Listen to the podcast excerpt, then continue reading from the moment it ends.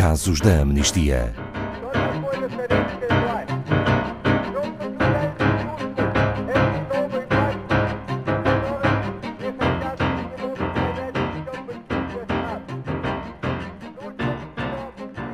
Um dos principais pontos dos instrumentos legais de direitos humanos é a obrigação de todos os Estados prevenirem e erradicarem qualquer ato de tortura e tratamentos cruéis, desumanos ou degradantes, em todas as suas formas e em todas as circunstâncias. Um dos elementos desse esforço para pôr fim à tortura diz respeito ao estabelecimento e à proibição do comércio e da produção de instrumentos e ferramentas para torturar. Casos da Amnistia com Paulo Fontes, diretor de comunicação e campanhas da Amnistia Internacional Portugal. Falar de tortura em 2021 ainda é relevante? Antes de mais, cumprimentá-la a Siena Paula e a todos os ouvintes. Obrigado por eh, estarmos aqui a falar sobre este tema que, infelizmente, sim, ainda é muito relevante em 2021. Portanto, a Amnistia Internacional, em conjunto com a Omega Research Foundation, que é uma outra organização de investigação, eh, publicou recentemente um relatório onde percebemos que é muito claro e urgente fazer este apelo. O mundo tem que proibir o comércio global de equipamentos produzidos para infligir dor e sofrimento. E é também, obviamente, necessária uma, uma, supervisão muito maior sobre alguns dispositivos usados para policiamento, para que não acabem nas mãos de potenciais abusadores. Este não deveria ser um tema já ultrapassado?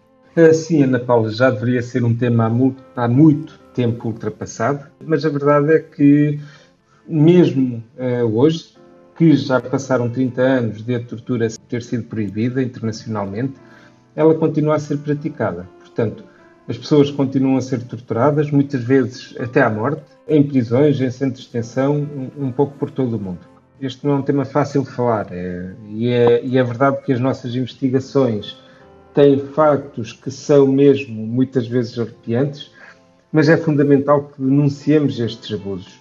É um absurdo proibir a tortura e, ao mesmo tempo, permitir que continue a existir o comércio de equipamentos para essa prática. Portanto, equipamentos que são especificamente projetados para infligir dor e para torturar, como cacetetes com pontas, cintos de choques elétricos, imobilizadores de pernas com pesos, entre muitos outros.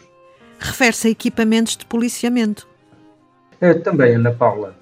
Portanto, nós temos assistido uh, a manifestantes um pouco por todo o mundo que são asfixiados por gás lacrimogéneo, feridos com balas de borracha, e, e, por isso temos uma necessidade urgente de fortalecer o controle sobre o comércio também destes equipamentos. Equipamentos como algemas, como cacetetes, podem ser instrumentos de tortura se caírem nas mãos erradas, e isto tem que ficar muito claro. Por isso é fundamental que os países se unam para criar uh, um instrumento global e que seja juridicamente vinculativo para regular este comércio. Existem outros tipos de equipamentos que necessitem de maior regulação ou até proibição total de venda?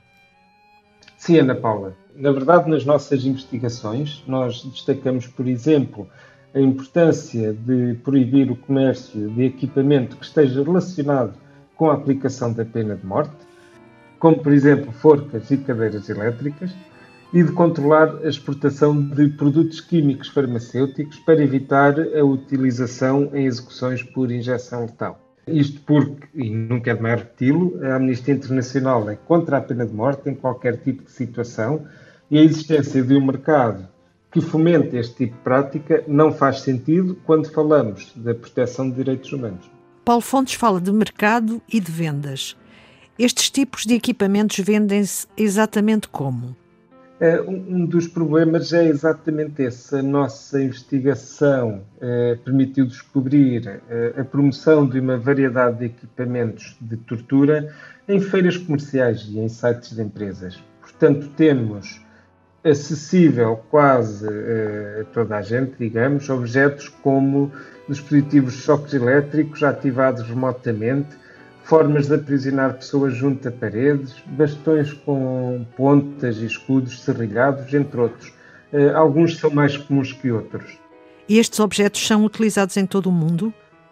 Uh, sim, Ana Paula, infelizmente, nos últimos cinco anos, as investigações e relatórios da Amnistia Internacional identificaram práticas de tortura e outros maus tratos em 140 países do mundo. E existem casos de, de vítimas mortais na Colômbia, depois de terem sido imobilizadas com recursos a alguns destes objetos pelas autoridades.